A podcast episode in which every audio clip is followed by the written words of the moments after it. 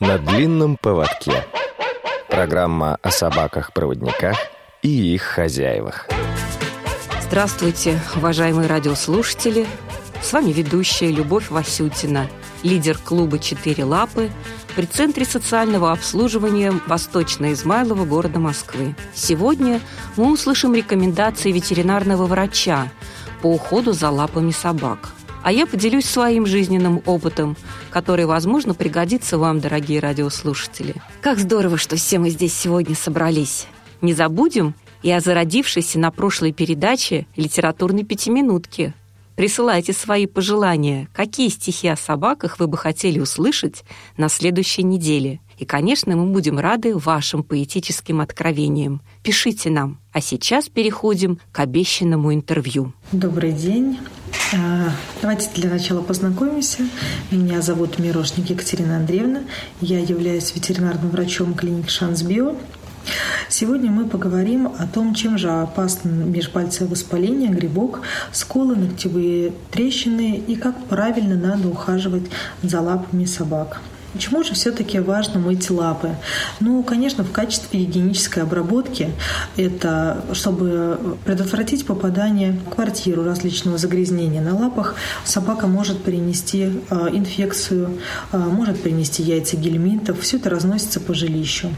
Также посторонняя грязь, песок, земля может также э, вызывать раздражение у собаки, если это остается и после прогулки на лапах. Моя лапы, вы можете заметить э, у собаки э, различные трещины, повреждения, так как на прогулке собака может э, травмировать, наступить на различные острые предметы. Если своевременно не заметить этого, не обработать ранку, то может начаться гнойное воспаление. Это может быть очень опасно. Также для чего еще нужно мыть лапы? Для того, чтобы, вот, например, зимнее время года, осеннее, когда появляется наледь, обрабатывают химические вещества веществами, реагентами. Попадая в области межпальцевого пространства, реагенты вызывают воспаление у собак. Поэтому после каждой прогулки а, желательно лапы мыть. Вы можете для этого использовать в зоомагазинах различные шампуни, присыпки. Если где-то в дороге, можете использовать влажные салфетки, тоже специально для животных разработанные, э, приобретать их в зоомагазине. Можно одевать ботиночки. Это тоже очень э, хорошо, особенно если маленькая собачка. Они легко приучаются гулять в обуви, э, и это предотвращает от частого мытья. То есть, по сути, если собака гуляет на улице в ботинках, лапы мыть после прогулки не обязательно. Большим собакам тоже продается обувь в зоомагазине, но не всех собак получается к этому, к сожалению, приучить. Доктор достаточно убедительно пояснила, почему важно мыть лапы нашим питомцам. Я же хочу добавить, что для мытья лап не стоит применять механизированные лапомойки, которые создают иллюзию ухода за собакой. Ополоснув лапу в лапомойке, вы остаетесь в неведении о возможных микротравмах, полученных собакой на прогулке. Вовремя не обработайте поврежденное место, и в итоге получите запущенное заболевание, которое потом придется долго лечить. И если даже при входе в дом оборудована специальная душевая для ополаскивания лап. Новые дома строят уже с учетом того, что жильцы являются владельцами собак. То при входе в квартиру лапы важно помыть еще раз руками. Помните, важные слова из знаменитого произведения Антуана де Сент-Экзупери «Маленький принц». «Зорко одно лишь сердце, самого главного глазами не увидишь». Поэтому и важно обращаться с питомцем без посредников. Руки – это естественный путь к сердцу. Руки не только качественно промоют натруженную лапу, но и в процессе мытья помогут качественно ее ощупать, чтобы убедиться в том, что повреждений нет. Если лапы оказались слишком грязные – можно использовать моющие средства. Если у меня закончились специальные шампуни для мытья лап, я использую дегтярное мыло, которым пользуются у нас в доме все. Такие регулярные осмотры особенно важны для собак-поводырей. Ноги – их инструмент. Эти неутомимые труженики должны всегда быть наготове для выполнения своей благородной миссии – чтобы четвероногий проводник не отвлекался во время движения, не ощущал дискомфорт, не превозмогал боль. ему требуются профилактические осмотры лап. Если эту гигиеническую процедуру сложно производить самостоятельно, необходимо привлечь помощников. Помощниками могут быть домочадцы, соседи, друзья, волонтеры. Ну и к ветеринарам не забывайте заглядывать. Лучше, если за собакой будет следить один специалист, эдакий, знаете, семейный ветеринар. Давайте послушаем следующий совет врача. Что же делать, когда слоятся когти у собак? Каждый владелец может, в принципе, самостоятельно оценить состояние когтей, а, на что в первую очередь надо обратить внимание. Это а, внешний вид, а, коготь может слоиться. Когда начинают какие-то проблемы возникать с когтем или околоногтевым ложем, как правило, животное реагирует болезненно. То есть при осмотре лапок может реагировать, может проявляться, выдергивать лапы. Некоторые собаки могут даже огрызаться. Можно увидеть покраснение, можно увидеть какой какое-то гнойное воспаление, может быть припухлость в этой области. Сам коготь при этом может слоиться, быть более рыхлым, слабым. Это все э, говорит о каких-то нарушениях в организме, и в этом случае, конечно, надо показаться ветеринарному врачу.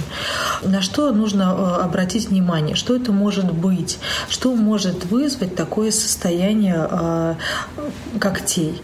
Ну, в первую очередь, это, конечно, могут быть какие-то грибковые инфекции, может быть инфекционное заболевание. Также это может быть какой-то аутоиммунный процесс, который может возникать сам собой или быть у животного хронически. Обычно все эти проблемы выявляются у животных случайно, а животное долго не показывает то, что когти беспокоит. Мы замечаем это тогда, когда уже появляется какая-то хромота и, соответственно, проявляется внешнее беспокойство. Могут также образовываться различные опухоли, которые могут сдавливать и вызывать расслоение когтя когтя. Слоиться когти еще могут из-за дефицита макро-микроэлементов, недостатка витаминов, может быть, при каких-то контактных аллергических э, патологиях. Поэтому, э, если вы заметили, что собаку это беспокоит, обязательно надо показаться. Прежде всего, хочу обратить ваше внимание на акцент, сделанный доктором в интервью. Эта проблема чаще всего выявляется случайно, сказала доктор в тот момент, когда уже проявляется хромота. Это на самом деле ужасно. Такое диагностирование свидетельствует только о том, что владелец не пытался осматривать лапы своего питомца сердцем. Самого главного глазами не увидишь. Не забывайте об этом. Промывая каждый день собаке лапы, ощупывайте каждый ноготок и отвечайте себе на вопросы. Гладкий? Теплый? Безболезненный? Не забывайте о пятом когте на передних лапах. Он находится чуть выше ступни. На задних лапах у большинства пород пятых пальцев, соответственно, пятых когтей, быть не должно. Прибылые пальцы купируют щенкам при рождении, потому что пальцы эти сильно подвержены травмам. И эти травмы могут привести к потере конечности. Сейчас прервемся и продолжим нашу беседу после небольшой паузы. Вы слушаете Радио ВОЗ. Напоминаю радиослушателям, что мы сегодня слушаем интервью с ветеринарным врачом клиники «Шанс Био» Екатериной Андреевной Мирошник. Поговорим еще о межпальцевом воспалении, или по-другому это называется межпальцевый дерматит. Это одна из разновидностей пододерматита. При данном заболевании а, воспаление локализуется в области межпальцевых пространств. Что вы можете заметить собака может более часто вылизывать. То есть наблюдается зуд в этом месте, в области межпальцевого пространства. При сильном воспалении может появляться отек, может прихрамывать на лапу, может даже наблюдаться перемежающая хромота, если это мы говорим не об одной конечности, а если сразу задеты все четыре лапы. Также такое состояние может наблюдаться при пищевой аллергии, может наблюдаться при э, различных э, инфекционных заболеваниях при грибковых заболеваниях. Наиболее часто встречается воспаление межпальцевых пространств а, при постоянном контакте с реагентами. Например, если лапы не мыть, то идет раздражение кожи, барьерные функции кожи снижаются, и там, соответственно, возникает воспаление. На это воспаление в дальнейшем садится вторичная инфекция, мы получаем еще и вторичную пиодермию, то есть бактериальное воспаление. Еще одна а, причина, и, скажем так, даже разновидность а, межпальцевого воспаления, это психогенные а, причины. То есть это когда животное склонно к стрессу, есть какие-то психические провоцирующие факторы. Например, если вы отдали животное на передержку, а, разлука с хозяином, переезд, то есть все это может повлиять на а, поведение. Обычно они вот в таком вот случае начинают обильно вылизывать, выгрызать лапы, вот, и, соответственно, тут это уже лечится коррекцией поведения. Поэтому, конечно, если вы заметили такое поведение у своей собаки, обязательно надо показаться специалисту. Из еще э, причин, которые можно к этому отнести, к этой патологии, может наблюдаться при аллергии пищевой, может наблюдаться при аутоиммунных заболеваниях, э, что тоже, соответственно, диагностируется анализами. Вот. Поэтому важно не упустить этот момент и своевременно показаться для постановки более точного диагноза. Что вы можете заметить еще? Это воспаление, выпадение шерсти, а, болезненность при нажатии, а, может быть какие-то язвы или папулы в области межпальцевых пространств, какие-то прыщички, да, вот то, что вы увидели.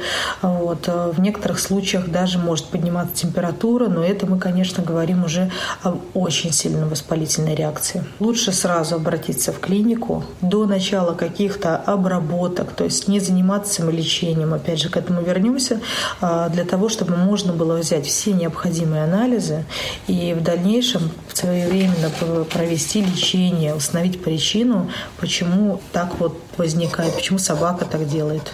Этого заболевания можно и нужно избежать, если, конечно, оно не обусловлено генетически. Да и в том случае, если оно обусловлено генетически, можно и нужно бороться за здоровье, пристально наблюдая за проблемой. Если вдруг беда все-таки случилась, лечить необходимо срочно и профессионально. И подтверждает это мой горький опыт когда неправильно поставленный диагноз повлек за собой неправильное лечение, болезнь перешла в острую фазу, не поддающуюся оперативному вмешательству, ветеринары стали путаться в диагнозах. В общем, все закончилось благополучно только благодаря чуду.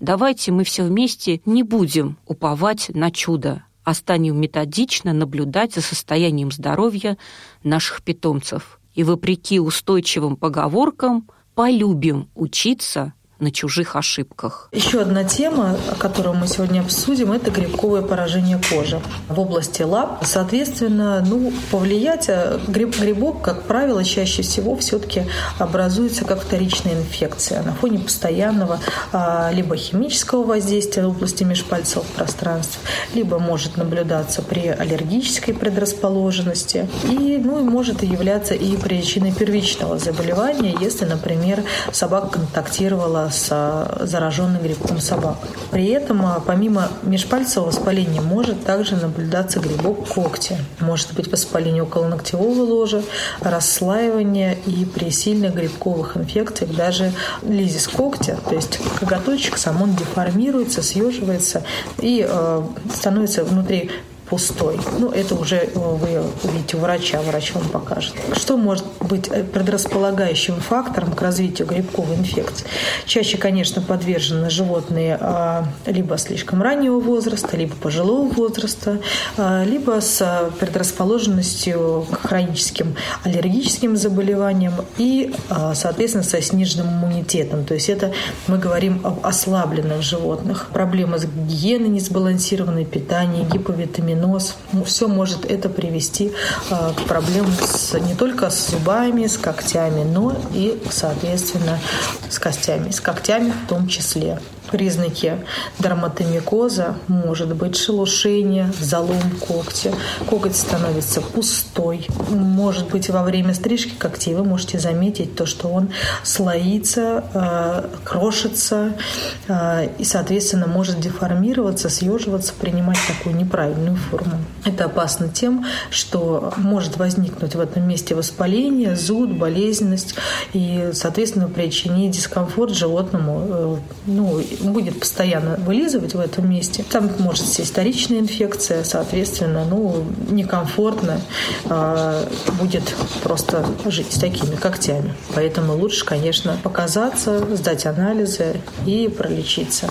В принципе, если регулярно гигиенически ухаживать за лапками, то всех этих проблем можно избежать. Вот. И в итоге я хочу сказать э, о том, вот на что обратить внимание, на признаки. Первые, если вы э, увидели что-то из перечисленного, то есть если вы заметили, что собака прихрамывает, что у нее э, как-то вот шорстка какая-то не та на лапках, и все время он нализывает, и как-то вот его беспокоит, может быть, покраснение какое-то в этом месте, то не затягивайте, обязательно покажите своего питомца, потому что мы хотим все жить комфортно, и животные наши тоже должны жить комфортно.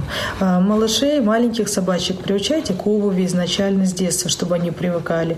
Крупным собакам также в качестве гигиены можно использовать защитный воск, особенно в период, когда сыпят реагенты. Это несложно и недорого, но если уже проблема, э, вы ее заметили, то, конечно, показывайте ветеринару и не занимайтесь самолечением. Всего доброго!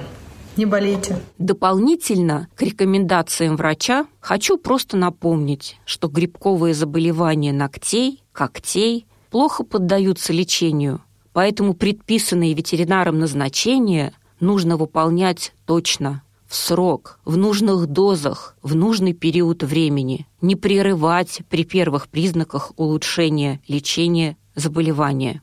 И не забываем, что сказал маленькому принцу лис. Ты навсегда в ответе за тех, кого приручил. Надеюсь, у нас еще осталось пять минут для нашей новой литературной рубрики. Сегодня я прочту вам «Оду собакам». Я считаю, что наши питомцы — вполне заслуживают того, чтобы им посвящали оды. Спасибо, собаки, за вашу любовь.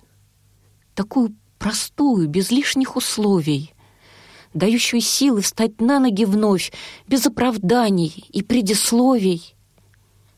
Спасибо, собаки, за ваш добрый взгляд, что душу согреет в любую невзгоду — глаза, что без слов обо всем говорят, добро излучая в любую погоду.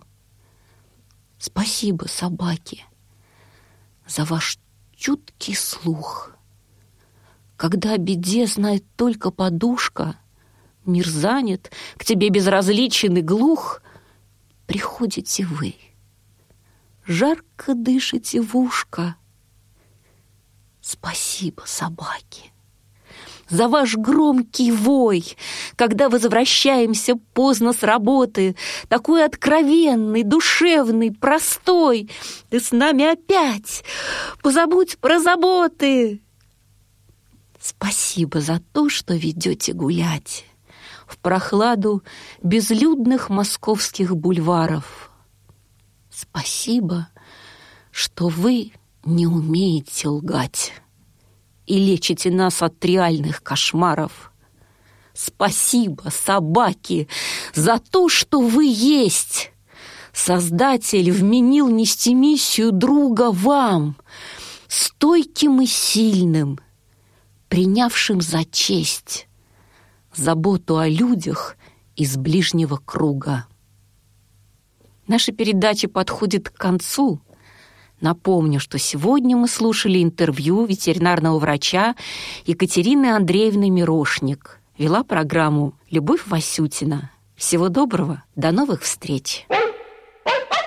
На длинном поводке. Программа о собаках-проводниках и их хозяевах.